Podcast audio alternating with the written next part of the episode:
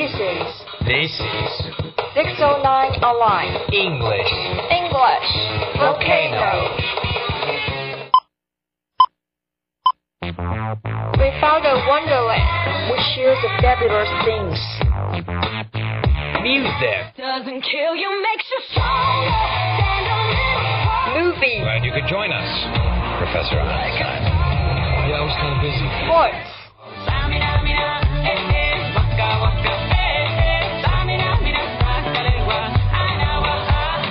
dialogue. Have you ever had a punt? I was brought up to believe that you make your own luck, but I admit that I buy the occasional lottery ticket. You can be international thoughts, global horizons, open mind. profound significance. Let's get together and set fire. On the English volcano, volcano eruption.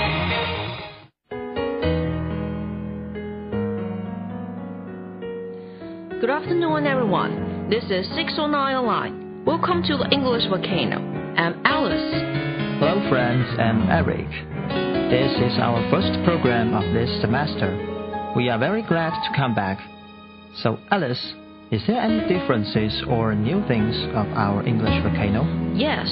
Firstly, in today's program, we'd like to show you some news during our winter vacation. Guys, do you remember that we have introduced a popular US drama called The Big Bang Theory in the last term?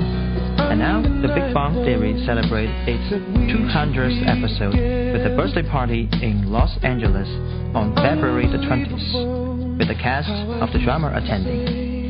This 2000, this 200th episode will fall in season 9. Episode 17, which is scheduled to air CBS at 8 a.m. on February 25th. Moreover, the city of Pasadena, where the entire nine seasons of this hit comedy series are set, declined that the Thursday, February 25th, will officially be proclaimed the Big Bang Theory Day within Pasadena city limits. During the birthday party, actresses Kaley Cuoco, who plays the leading role of Penny in the drama, talked about the Big Bang Theory's incredible run. This is unabil- unbelievable to still be number one. It makes no sense. We have amazing writers, an amazing cast, and crew of people. This is a dream come true. First debuting in the fall of 2007, the drama has drawn in countless awards and clung to the title of number one comedy. The 200th episode is set to revolve around Sheldon's birthday, which coincidentally happens to be February the 25th. Okay, Eric, do you know who the happiest actor is now? The happiest actor? Who? Let me tell you a word Oscar. Ah, yes, indeed.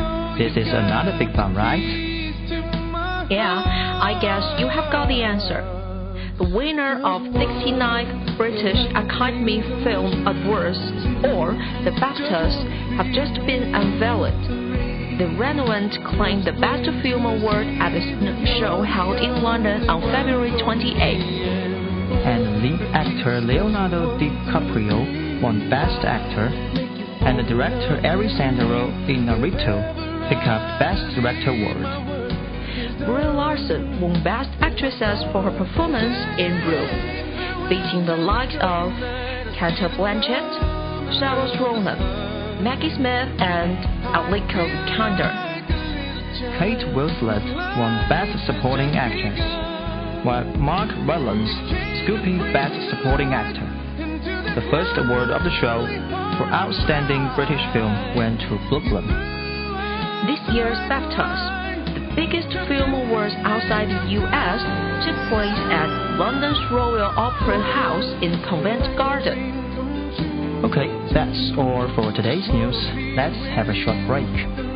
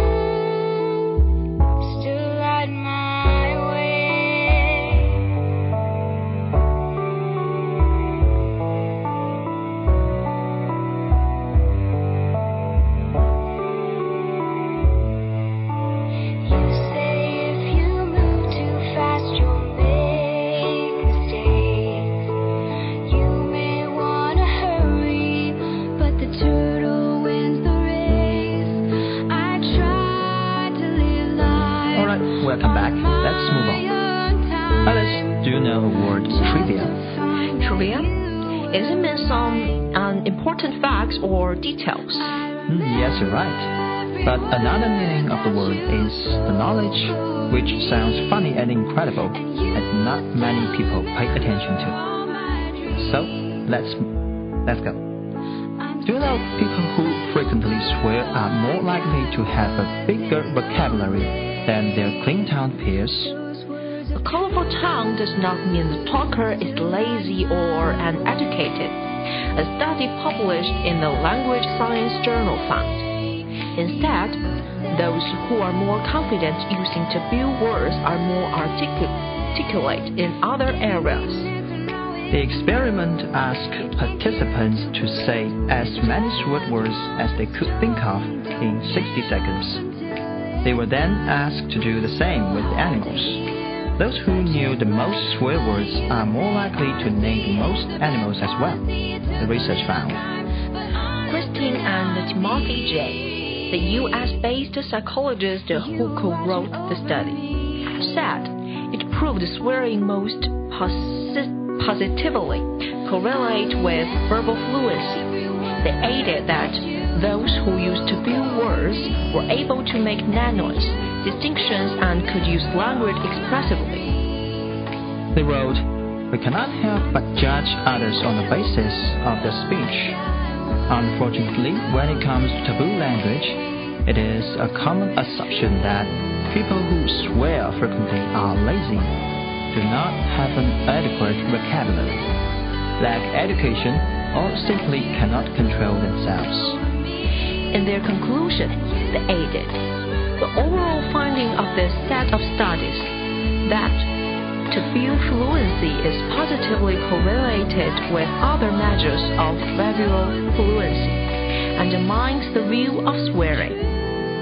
Speakers who use taboo words understanding the general expressive content, as well as nuanced distinctions that must be drawn to use slurs appropriately. The ability to make nuanced distinctions indicated the presence of more, rather than less, linguistic knowledge. Oh, it does sound incredibly, isn't it? I don't know, but here's the second one. I think it's more unbelievable. Do you know being cold helps you lose weight? Exercise or being exposed to low temperatures creates more good brown and beige types of body, which burns calories in the body. Previous research has found being cold mimic the efforts and exercise, protecting against obesity and improving metabolic health. Now, a new study has discovered how exposure to cold dramatic disorders the conception of bacteria the gut, and this lead to fat burning, improving glucose metabolism, and reduced body weight. The findings could provide new treatment for overweight or obese people, researchers said. Professor Mirko Trajkovski of the University of Geneva said we proved compelling evidence that gut microbiome play a key role in our ability to adapt to the environment by critically regulating our energy balance. We are excited about exploring the therapeutic potential of these findings and testing whether targeting some of these microbes could be a promising approach for preventing obesity and related metabolic conditions. Well, original white fat, known as bad fat, pills on when we eat more calories than we burn. Brown fat seems to burn exercise calories to generate heat. Okay, Eric, I think I have some interest in your trivia. Do you have some more? Mm, of course. It feels like time speeds up more and more every year but it's actually technology speeding up our perception of time. One researcher says smartphones, tablets, and other gadgets have trained our brains to process more information, tricking us into thinking time is passing faster than it really is, according to a recent study. Even just reading a simple advertisement, subjects perceive time as passing more quickly than compared to the other group that a long monologue from a real book. It's almost as though we are trying to emulate the technology and be speedier or more efficient. James Cook University researcher Dr. Eva McLaughlin said. It seems like there's something about technology itself that permits us to increase that pacemaker inside of us that measures the passing of time. The findings prove that most have known all along. We need to stop and smell the roses. In order to stop time from rushing by, we need to unplug from the World Wide Web each week to slow down our pacemakers, the study suggests. Okay, that's all for today. Thank you for joining us, especially thanks to our director, Dumbbell.